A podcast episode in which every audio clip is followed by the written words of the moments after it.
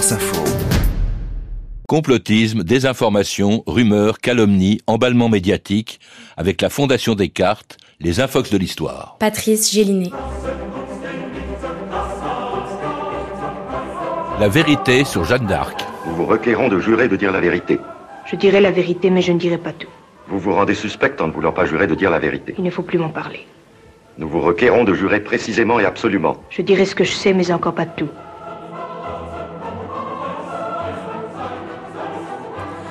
Il n'y a pas d'histoire plus connue, il n'y en a pas non plus de plus mystérieuse, disait Philippe Erlanger à propos de Jeanne d'Arc.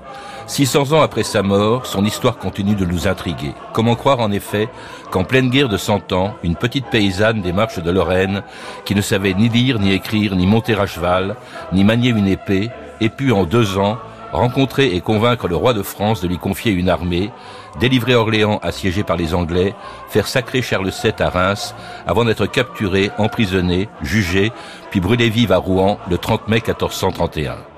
Je dirai la vérité, mais je ne dirai pas tout, avait dit Jeanne d'Arc à ses juges, si bien que sur ce qu'elle n'a pas voulu dire, certains ont inventé des légendes sur son épopée, commencé le jour où, venue de Don Rémy, elle rencontrait le roi de France à Chinon, le 23 février 1429.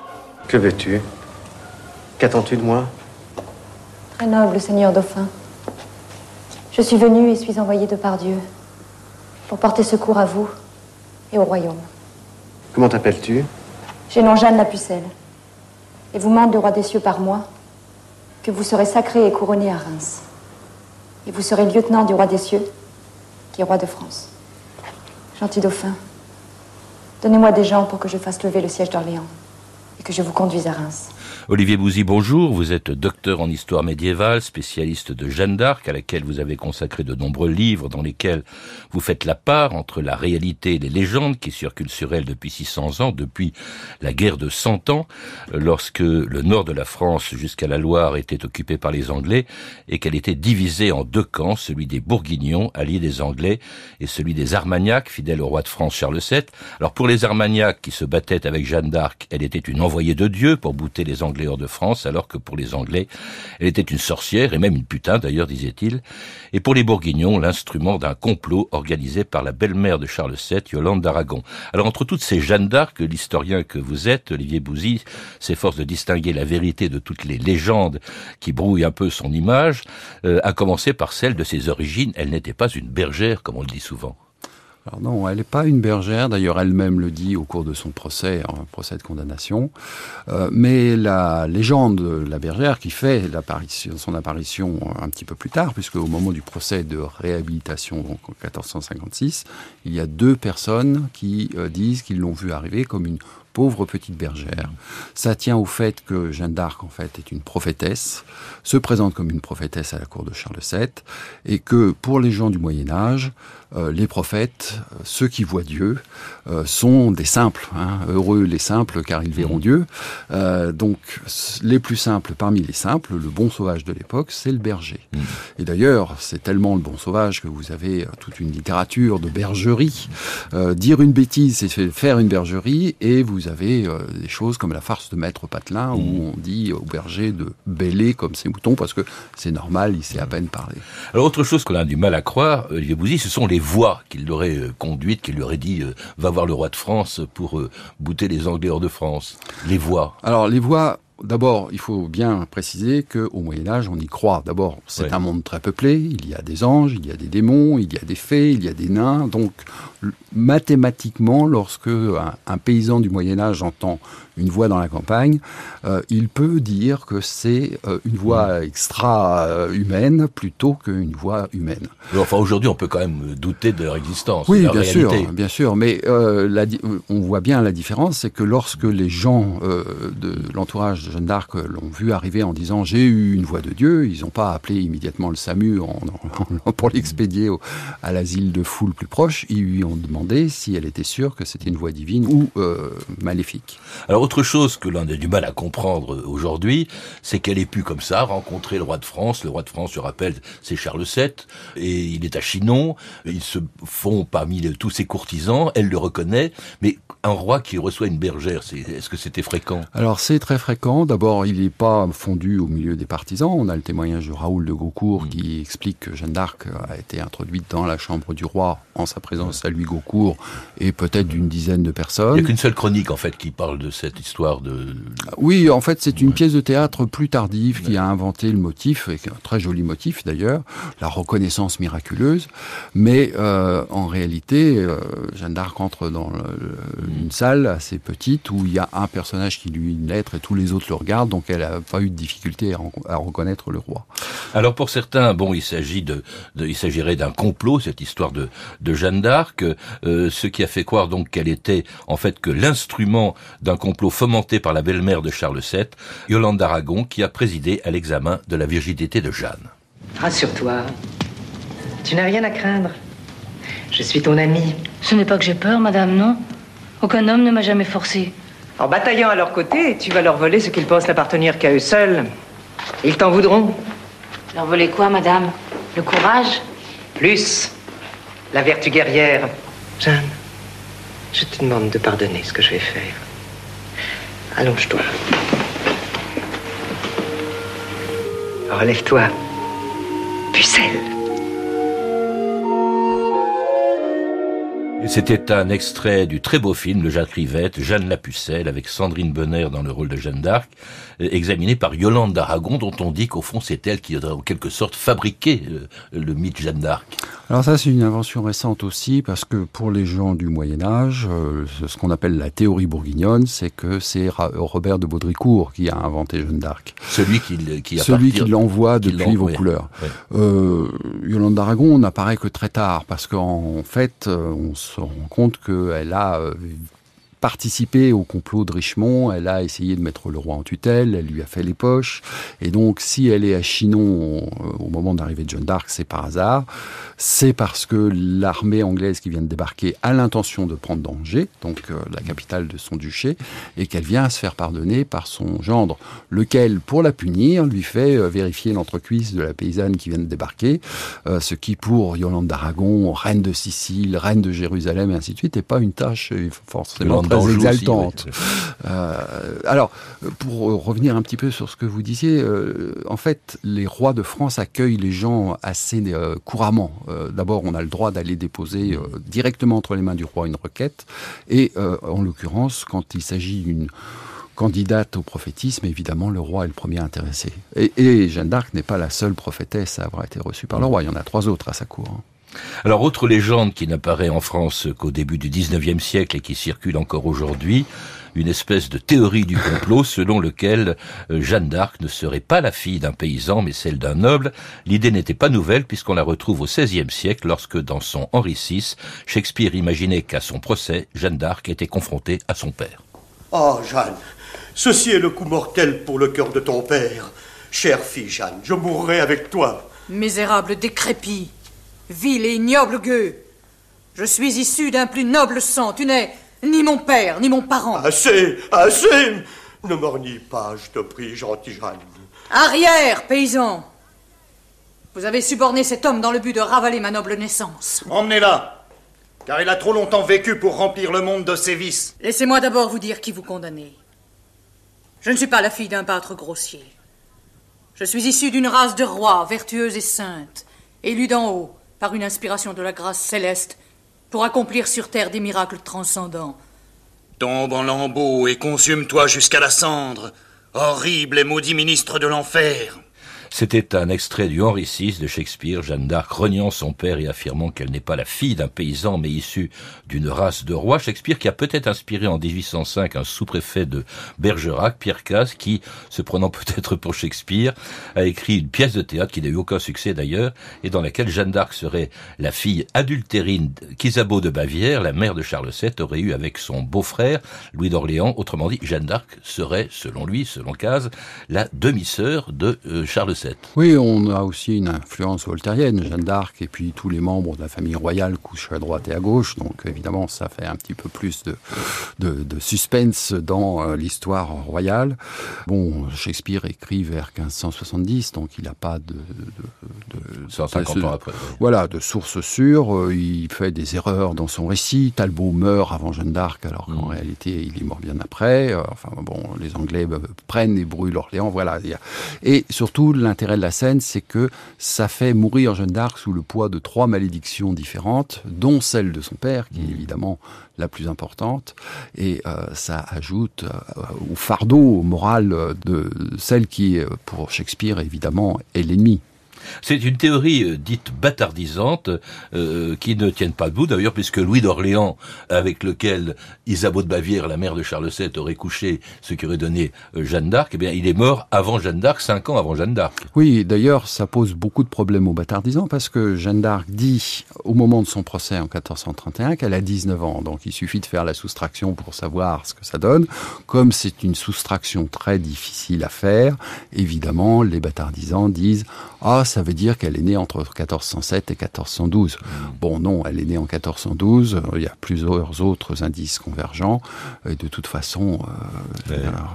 euh, l'idée que Isabeau de Bavière ait eu une fille secrète, alors d'autres textes disent que c'est un garçon. Enfin voilà, c'est. Il faut rappeler le contexte compliqué. quand même, parce que Isabeau de Bavière, c'est la mère de Charles VII, mais qui, euh, par le traité de Troyes, après la bataille d'Azincourt, donne le royaume de France aux, aux Anglais et considère au fond que son fils Charles VII, eh bien, elle l'appelle le soi-disant dauphin. Et c'est à ce moment-là qu'effectivement, euh, il est à, il est à Bourges, puis il est à Chinon, et à ce moment-là, il perd le moral. Peut-être que c'est aussi un des objectifs de Jeanne d'Arc, c'est de lui de redonner le moral au roi et à ceux qui le soutiennent. Alors, soi-disant dauphin veut pas dire bâtard. C'est ouais. celui qui se dit lui-même être le dauphin, c'est-à-dire ouais. le fils aîné du roi de France.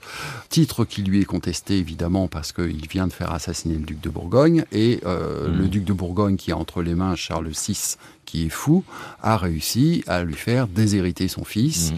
et à signer le traité de Troyes, parce que Isabeau de Bavière ne signe rien, elle n'a pas de pouvoir, mais comme elle est en quelque sorte la préfiguration de la femme de Louis XVI, l'autrichienne, eh bien on comprend que ça soit dans une certaine euh, tradition anti, anti-monarchiste. Alors, cette théorie donc de, de Charles VII, demi-frère de, de, de Jeanne d'Arc, eh bien pourtant il y a quelques soi-disant historiens qui la reprennent aujourd'hui. C'est assez curieux, ça me fait penser, vous savez, parce que c'est avec des livres qui ont eu du succès. Hein, je pense à, Marcel Gay, par exemple, qui avait euh, repris cette thèse. Vous connaissez cette, cette réplique dans un film, dans le film L'homme qui a tué les Liberty Valance de John Ford. Quand la légende dépasse la réalité, on imprime la légende. Oui, c'est sans doute parce qu'il faut réenchanter le réel. On est dans un monde trop triste et que l'histoire d'une petite jeune fille qui a réussi à convaincre le roi de l'envoyer à Orléans et qui se finalement on transcende mmh. jusqu'à devenir pratiquement l'envoyé de Dieu,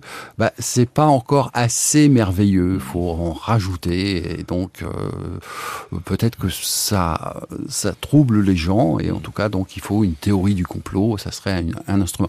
Il faut d'ailleurs distinguer les théories bâtardisantes des théories survivistes. Hein. On va en parler de toute façon de ces mmh. théories survivistes. Enfin, comme Jeanne d'Arc était, selon ses mythographes, comme les appelle Colette Beaune, euh, était la demi-sœur de, de Charles VII comme elle était noble, eh ben, elle, elle a, disent-ils, elle n'a pas été torturée, ni même brûlée vive. Elle aurait été remplacée sur le bûcher par quelqu'un d'autre. Oui, elle aurait été remplacée par une sorcière. Alors, en réalité, on est là encore dans l'idée un peu gothique d'un Moyen Âge où les prisons sont pleines de sorcières à brûler par botte de douze. En réalité, euh, il est fait mention, effectivement, dans les euh, actes des procès de Rouen d'un autre personnage, Follenfant, qui a été brûlé après Jeanne d'Arc, mais qui a été brûlé cinq ou six ans après. Mmh. Donc on ne brûle pas tous les jours ou tous les quatre matins des sorciers ou des, des gens. C'est quand même relativement rare. Et comme selon ces mythographes toujours, elle ne serait pas morte, donc voilà qu'elle réapparaît cinq ans plus tard sous le nom de Claude Desarmoises. Ça, c'est la théorie dite des survivistes, justement. Elle a, elle n'a pas été brûlée, donc voilà que apparaît une usurpatrice qui s'appelait Claude Desarmoises. Oui. Alors des, des, usurpateurs, on en a des quantités. Dans l'histoire. Dans l'histoire, des gens qui sont morts, loin, jeunes. Euh, souvent, on les voit revenir. Euh, bon, dans l'opéra Boris Goudounov, on a un Tsarevitch qui réapparaît. Euh, il y a Alexandra, le, voilà. qui est soi-disant fils de Louis de XVII. Louis XVI qui aurait échappé justement à la mort euh, à la prison du Temple. Il y a Anastasia aussi. Oui, oui, la on a même fille eu- de Nicolas II. On a même eu un faux co- com- commandant Massoud, mais comme évidemment on est dans une période où il y a des euh, photographies, euh, c'était plus compliqué de se faire passer pour quelqu'un d'autre. Elle a quand même existé cette Claude des Armoises. Tout à fait. C'est d'ailleurs un personnage intéressant. hein. C'est une femme qui a vécu en réalité euh, une vie d'homme d'armes. Et on la voit réapparaître à trois ou quatre reprises peut-être, quand visiblement elle a des problèmes d'argent. Donc euh, elle euh, dit, euh, voilà, je suis Jeanne d'Arc. D'ailleurs, regardez, je suis habillée en homme. Il n'y a pas d'autres femmes habillées en homme à son époque. Donc on lui donne de l'argent, on lui donne un cheval. Mais c'est peut-être l'objectif d'ailleurs de C'est l'objectif, c'est l'objectif, mais finalement, son intérêt, c'est pas de se faire passer pour Jeanne d'Arc, c'est de continuer à vivre sa, sa, sa tragédie. Mais elle aurait été reconnue par ses frères, par le frère de Jeanne d'Arc. Alors, euh, personnellement, je pense que ce sont des barons, c'est-à-dire des complices. Euh, quand elle apparaît à Nancy, euh, pourquoi à Nancy et pas à Don Rémy? Nancy, c'est quand même à deux jours de marche de Don Rémy, et d'un seul coup, elle apparaît, elle dit je suis Jeanne d'Arc, et ah, il y a ses frères qui sont là. Quel hasard Normalement, il aurait fallu envoyer un messager qui aurait mis deux jours à joindre Don Rémy, et puis il aurait fallu que les frères, s'ils étaient prêts à partir tout de suite, mettent encore deux jours pour arriver à Nancy. Donc, euh, normalement, les frères auraient dû arriver quatre jours après l'épiphanie de Jeanne d'Arc. Or, ils sont là. Donc, euh, et puis après, ils disparaissent. C'est ça qui est intéressant, parce que dans les apparitions suivantes de, de Claude des Armoises, il n'y a plus de frères. Ils sont pas là. Tout ça tient pas debout. Alors, autre légende, celle des soi-disant reliques de Jeanne d'Arc dont les cendres ont pourtant été jetées dans la Seine à Rouen, jusqu'à ce qu'on retrouve euh, en 1867, dans une pharmacie de la rue du Temple, un bocal portant sur son couvercle, reste trouvé sur le bûcher de Jeanne d'Arc. Alors certains y ont cru pendant 140 ans jusqu'en 2008. France Inter, Alain Passerelle. Certains pensaient qu'ils avaient été récupérés sur son bûcher à Rouen après sa crémation en 1431. Les restes présumés de Jeanne d'Arc, conservés depuis 1867 à Chinon, sont en fait des fragments d'une momie égyptienne. Au musée de Chinon, à vrai dire, on s'attendait un peu à ce résultat et on n'est pas forcément déçu. Écoutez son directeur, Fabrice Masson, interrogé par Franck Gervais. Ça ne me surprend pas vraiment. On était quand même euh, re- relativement dubitatif hein, quant à l'authenticité des restes que nous conservions euh, au musée. Ce qui est intéressant justement dans ces restes, c'est euh, de comprendre pourquoi euh, probablement à la fin du XVIIIe ou au début du XIXe siècle, euh, quelqu'un euh, s'est amusé à, à- à créer de fausses reliques entre guillemets de, de- de Jeanne d'Arc. hein. Donc ça, ça reste un objet historique qui de toute façon est intéressant pour ça. Alors pas de relique de Jeanne d'Arc. Non, mais là, c'était dans le cadre de la canonisation de Jeanne d'Arc. Oui. Visiblement, c'est un fake euh, qui est fait pour ridiculiser les commissions diocésaines qui enquêtent sur la canonisation, enfin sur la vénérabilité puis la, la béatification. Et euh, ça ça n'a pas passé. Euh, Les, les médecins qui ont été appelés à la rescousse ont dit non, c'est pas un des os brûlés. Il y a même eu une analyse au carbone 14 qui a montré que c'était des os qui avaient 3000 ans d'âge. Ah, les os d'une momie, oui. Les os d'une momie. Et c'était tellement extraordinaire que euh, personne n'y a cru. Mais en réalité, on savait déjà depuis euh, une cinquantaine d'années que c'était pas les os de Jeanne d'Arc. Alors il n'y a pas de relique de Jeanne d'Arc, pas plus qu'il n'y a d'ailleurs de portrait authentique d'elle, encore une légende qui est tombée, comme toutes celles qui ont circulé depuis 600 ans pour récupérer et déformer la réalité au profit de telle ou telle cause, comme celle qui a comparé Jeanne d'Arc au maréchal Pétain pendant l'occupation. Écoutez Abel Bonnard, le ministre de l'Éducation de Pétain, le 8 mai 1942. Dans notre malheur d'aujourd'hui, nous sommes plus favorisés qu'elle. Nous avons un chef évident dont aucun de nous ne peut douter. C'est le maréchal. Si Jeanne d'Arc revenait, elle irait droit à lui pour le reconnaître et le saluer, et il n'aurait qu'à croiser leur regard pour s'apercevoir qu'ils sont de la même race et qu'ils sont d'accord. Il faut que les petits Français et les petites Françaises soient tous derrière le plus grand des Français. Alors comparer Jeanne d'Arc qui a résisté à l'occupation anglaise pendant la guerre de Cent Ans à Pétain qui a collaboré avec l'occupant allemand pendant la guerre, fallait le faire quand même, Olivier Oui, Bouzy. mais il y avait un fond anti-anglais évident encore à cette Ouais. époque, et donc ça pouvait couler de source. Pas tant que ça, parce que l'image de Jeanne d'Arc qui quitte sa famille, son père sans l'autorisation, qui va euh, sur les champs de bataille, et ainsi de suite, ça correspondait pas non plus à la vulgate des vichistes, et ils en ont fait une histoire très édulcorée. Euh, elle soignait les bobos de ses soldats, elle leur faisait la popote, elle leur tenait la main le soir quand ils avaient peur du noir, des choses comme ça. Mmh. C'est finalement une image assez ridicule qu'ils en donnent. Mais ça, ça s'est souvent produit. En fait, l'image de Jeanne d'Arc a évolué selon les périodes de l'histoire de France et, en fonction des régimes qui étaient en place. Oui, contrairement à ce que disait euh, Erlanger, euh, Jeanne d'Arc n'est pas très connue. Euh, en fait, les Français en général connaissent cet épisode. Disons qu'on en parle beaucoup, c'est ça On en parle beaucoup, mais en réalité, on, on ne la connaît pas. On a beaucoup écrit et beaucoup de bêtises. Ouais et donc cette récupération que l'on vient d'entendre. La seule récupération d'ailleurs qui vaille, c'est celle d'André Malraux, à mon avis, à Rouen en 1964, qui disait « Ô Jeanne, sans sépulcre et sans portrait, toi qui savais que la tombe des héros est le cœur des vivants, à tout ce pourquoi la France est aimée, tu as donné ton visage inconnu. » C'est une belle formule, je trouve, Qui, qui, montre qu'elle appartient à tout le monde et à la voix à personne en même temps dans notre histoire ça, Tout le monde l'a utilisé, hein, de la gauche à la droite, de l'extrême gauche à l'extrême droite. Les royalistes, les communistes, euh, le Front National, tout le monde a utilisé Jeanne d'Arc. Hmm. Merci euh, Olivier Bouzy de nous avoir rappelé donc toutes ces fausses nouvelles, toutes ces infox, toutes ces théories du complot qui ont circulé sur Jeanne d'Arc. Pour en savoir plus, je recommande trois de vos livres Jeanne d'Arc en son siècle chez Fayard, Jeanne d'Arc histoire et dictionnaire euh, chez Robert Laffont, Jeanne d'Arc euh, l'histoire à l'endroit chez CDD édition et également de Colette Beaune un autre livre Jeanne d'Arc vérités et légendes paru chez Perrin. C'était les Infox de l'histoire en partenariat avec la Fondation Descartes, à la technique Manuel Couturier, documentation et archives sonores Juliette Marcaillou et Alina Delphine André, une réalisation de Vanessa Nadjar. Un podcast de Patrice Gélinet.